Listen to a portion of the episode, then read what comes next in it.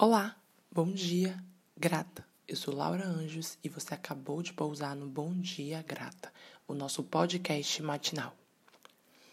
Oiê, tudo bem com vocês? Eu espero que sim. No episódio de hoje eu quero bater um papo sobre preguiça. E aí, é, tem alguns pontos, né, sobre isso, porque enfim, eu tinha uma conotação muito diferente para a ideia de preguiça só que nas últimas semanas eu fui apresentada a, uma, a um viés da preguiça um pouco diferente. E aí eu decidi compartilhar justamente porque é, ter sido apresentada a esse viés me fez olhar para a dinâmica que eu estava dando à minha vida de uma maneira diferente.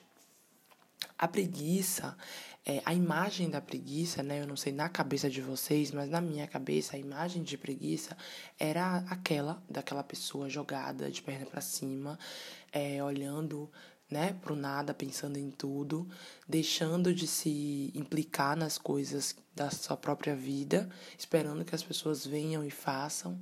A pessoa, né, que deixa o prato na pia, que espera que a outra pessoa limpe o que sujou, enfim. Eu tinha essa imagem do preguiçoso, da preguiçosa, como alguém desleixado em relação à sua própria vida, né? Como alguém desleixado em relação a si próprio.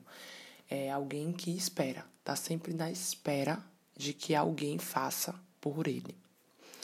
E a imagem, ela não tá totalmente distorcida, mas é muito fácil olhar para essa imagem do preguiçoso e da preguiçosa. Né? É muito fácil entender esse estereótipo da preguiça como algo para além da procrastinação. A preguiça não é só, né? na minha cabeça não tinha só a conotação da, da inércia. Né? E aí, a, o, a imagem que eu fui apresentada da preguiça, ela é uma imagem de uma pessoa ativa. A pessoa que, que que consegue fazer o que com que as pessoas não entendam ou não a vejam como alguém preguiçoso ou preguiçosa. E aí, o significado em si da preguiça tem esse lugar, né, da aversão ao trabalho. A pessoa do que está sempre vivendo ócio, que está adiando, né? Porém, é, a preguiça, a conotação da preguiça, ela também pode vir no sentido da preguiça ativa. Uma pessoa produtiva pode ser uma pessoa preguiçosa. E aí por quê? Porque tem preguiça de fazer é, apenas a coisa que precisa ser feita. Então, é, por exemplo, a pessoa que se envolve em 10 mil atividades ao mesmo tempo, no mesmo dia, para justificar é, o não fazer de algo que precisa ser feito. Então, por exemplo, é, você precisa entregar um trabalho específico da faculdade que o prazo dele é amanhã meia-noite. E você quer ao máximo adiar isso. Então hoje, é, lembre, a prioridade precisa ser esse trabalho, justamente porque você vai entregar ele amanhã à noite e ele precisa de dedicação para ser feito. E aí você entra é, você topa reuniões, você topa é, entrar em atividades que não te dizem respeito, você até fazer coisas, sei lá, tipo arrumar a casa que não estava no script naquele dia, você bota como prioridade, justamente para não encarar a coisa que demanda, que precisa do seu envolvimento nesse momento. Então, é, a gente pode pensar numa preguiça seletiva, que é, é estar disposto né, ou disposta a uma certa atividade ou uma certa sequência de atividades, de forma que adie ao máximo o envolvimento naquilo que requer sua responsabilidade, o seu compromisso, a sua maturidade, que requer que você se envolva de cabeça naquela demanda em si. Pensar que viver, né, estar em vida, é, se, se disponibilizar para a vida é estar em movimento. A vida, ela não se caixa muito em quem, em quem vive em inércia, em que não tem uma direção, em que não tem um alvo. Quem se, quem se coloca né, na vida sem um alvo, sem um objetivo, sem uma direção, tá vivendo a vida lá, Zeca Pagodinho, né? Do Deixa a Vida Me Levar. E essa pessoa, ela tá se escondendo por trás da vida. Não tá encarando a vida de frente. Né? Geralmente quem tem um alvo, quem tem um objetivo, está se colocando num sentido de frente para a vida.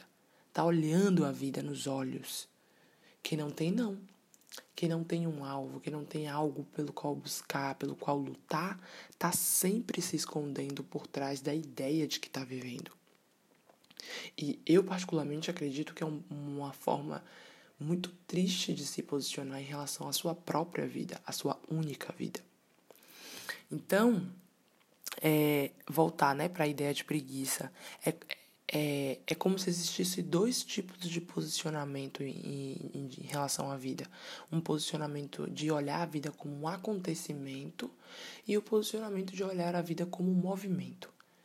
Olhar a vida como um acontecimento está sempre parado, e vamos colocar aspas por parado, porque a gente já entendeu aqui que às vezes a gente está é, se movimentando muito, mas não na direção daquilo que de fato faz sentido a gente se movimentar, ou não no sentido daquilo que a gente precisa se movimentar.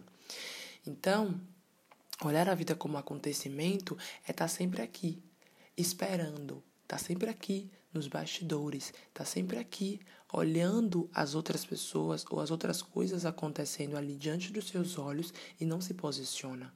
Está sempre dizendo: ah, mas vai acontecer. Ah, mas vai chegar. Ah, se não aconteceu ainda é porque não tinha que acontecer. Tem sempre um posicionamento de, de, de espreita, de aguardo, de ceder, sabe? E a pessoa que está olhando a vida como um movimento é justamente a pessoa que tá, tem se colocado no campo de batalha, que tem saído em busca daquilo que deseja conquistar, não que tem esperado o que deseja conquistar acontecer.